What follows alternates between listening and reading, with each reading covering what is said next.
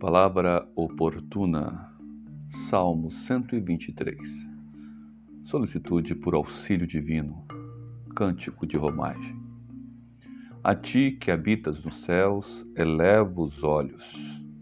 Como os olhos dos servos estão fitos nas mãos dos seus senhores, e os olhos da serva na mão de sua senhora, assim os nossos olhos estão fitos no Senhor nosso Deus até que se compadeça de nós.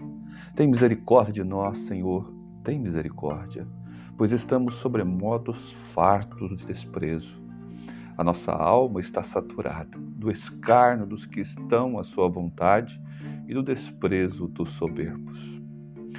Este salmo nos fala a respeito de uma situação vivida pelo salmista, pelo povo de Deus, possivelmente ou no exílio babilônico ou posterior ao exílio babilônico. Assim como o Salmo 121 diz que eleva os olhos para os montes, de onde me virá o socorro, aqui nesse salmo a entonação não é olhar, não é olhar para os montes, não é buscar o socorro aqui no nosso horizonte.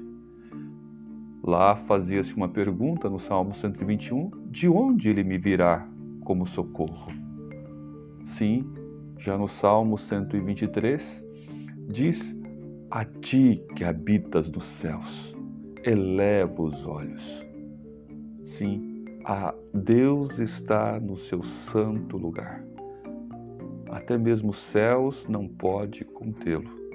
O Senhor assim está entronizado. Ele é o Criador Supremo, é o Deus acima de tudo e de todos.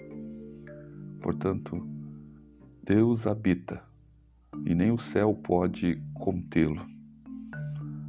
Eleva os olhos, buscando olhar para o Senhor, depender dele em toda e qualquer situação.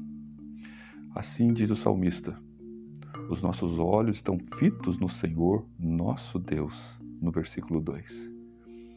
E ele coloca um comparativo dizendo que os olhos dos servos estão fitos nas mãos dos seus senhores e os olhos da serva na mão de sua senhora. Sim, a dependência aqui na relação patrão, empregado, empregado, patrão, servo e serva e o seu senhor. Esta ligação se encontra aqui dizendo a respeito da dependência, da submissão e da autoridade. Assim também estamos com os nossos olhos voltados para aquele que é o Senhor absoluto, o qual é a figura principal da nossa existência, o nosso Deus Criador. Por isso nós podemos buscar nele todo o nosso socorro. Posso olhar sim para ele nos céus e buscar dele o auxílio em toda e qualquer situação. Tem misericórdia de nós, Senhor, diz o salmista. Tem misericórdias. E lá ele lembrava dos momentos aflitivos que passavam como povo, onde naquela situação de exílio estavam à mercê dos seus senhores, como escravos daquela nação. Sim, Deus os viu, Deus os estava vendo, aquela situação. Por isso o salmista busca Deus pedindo socorro. Qual é a sua situação? Qual é a minha situação? Qual é a nossa situação no momento? O Senhor é o nosso socorro. Sim, estamos cansados de sermos desprezados. Esta é a situação que o salmista se encontrava. Talvez pela opressão do inimigo, daqueles que lhe eram senhores ali naquele mundo de exílio. Mas qual é, de fato, a nossa situação nos dias de hoje? O que se põe sobre nós com um senhorio e que nos faz sentir tão desprezado, tão humilhado, tão rebaixados? Seja o que for, ou seja quem for, devemos sempre clamar a Deus e buscar o seu socorro. O versículo 4 diz que a alma dele estava saturada do escárnio, daqueles que estão à vontade e no desprezo. Sim, Muitos assim agem com respeito à fé, com respeito aos filhos de Deus, com respeito ao próprio Deus. Mas nós não, dependemos do Senhor. Ele é o nosso socorro. Assim como o Salmo 121 diz no versículo 2: O meu socorro vem do Senhor que fez o céu e a terra. Assim também esse salmista também vê Deus como seu socorro, como seu salvador, como seu ajudador.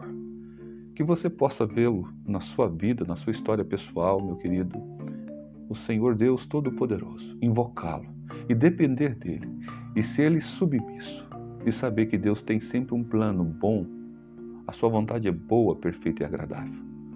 Assim, confie em Deus, dependa dele. Esta é a palavra oportuna para você.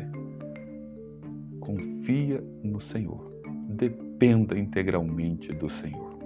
Ele é o nosso ajudador, ele é o nosso auxílio.